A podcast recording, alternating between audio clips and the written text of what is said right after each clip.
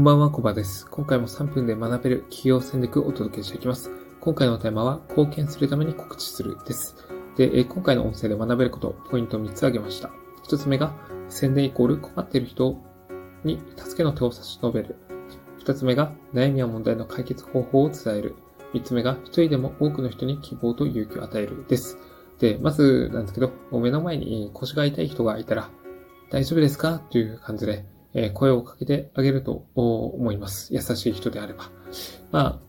忙しくて、まあ、声をかける暇もない人もいると思うんですけど、もし余裕があれば、その困っている人がいれば、そういう声かけるというか、助けの手を差し伸べるというところができると思います。もしそうですね。そして、えその腰が痛いのであれば、まあ、病院に連れて行ってあげるとか、まあ、腰の痛みを治す方法とか、あればそれを解決する方法を伝えたりとか、できるわけなんですね。まあ、そうやって一人の、でも多くの人の悩みっていうのは、まあ、あると思うんですけど、それを解決するためのサポートっていうのは誰でもできると思います。まあ、人それぞれ経験っていうのが違いますして、まあ、それぞれ強みを持っていますので、えー、その自分の強みを活かして、えー、あの、その強みに関することを、ね、悩んでいる人がいれば、その人に、をサポートをしてあげるってところが大事だと思います。とはいえ、あなたがどんな人間なのか、どんなあ強みというか得意なことを持っているのかっていうのは、実際にあの告知しないと分かってもらえないわけですね。まあ、告知するといっても単に1回2回とか、まあ、そんな数少ないアプローチしただけでは、あの、知ってくれる人はもうごくわずかですし、より多くの人に知ってもらうことを前提にすると、もう何十回何百回っていう感じで、あなた自身のことを告知していく必要があります。まあ、それは集客において大事ですし、やっぱり集客で稼ぐというよりかは、あの、困っている人を解決、問題を抱えている人を助けるっていう、そういうイメージを持って、えー、その告知っていうのを行っていきたいところではあります。そう。あなたの何気ない発信が、その、悩みで苦しんでいる人を助ける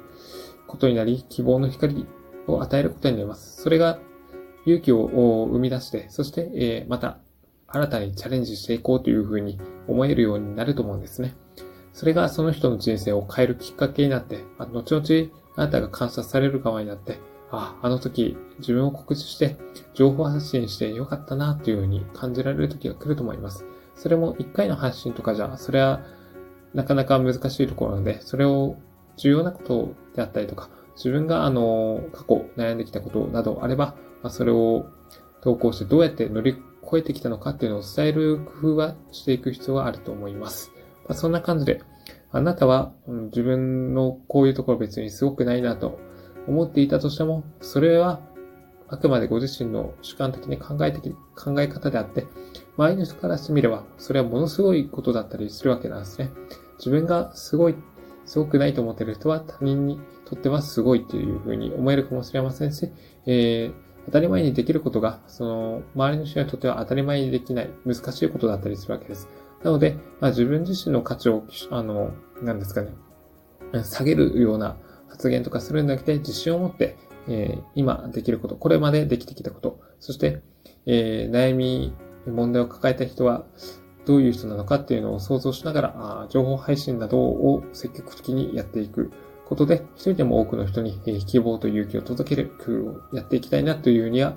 思います。それが、まあ、情報発信というか、情報起用家としての役目であるというふうに感じています。という感じで今回のテーマをおしまいにします。今回のテーマは、貢献するために告知するでした。ここまでご清聴いただき、ありがとうございました。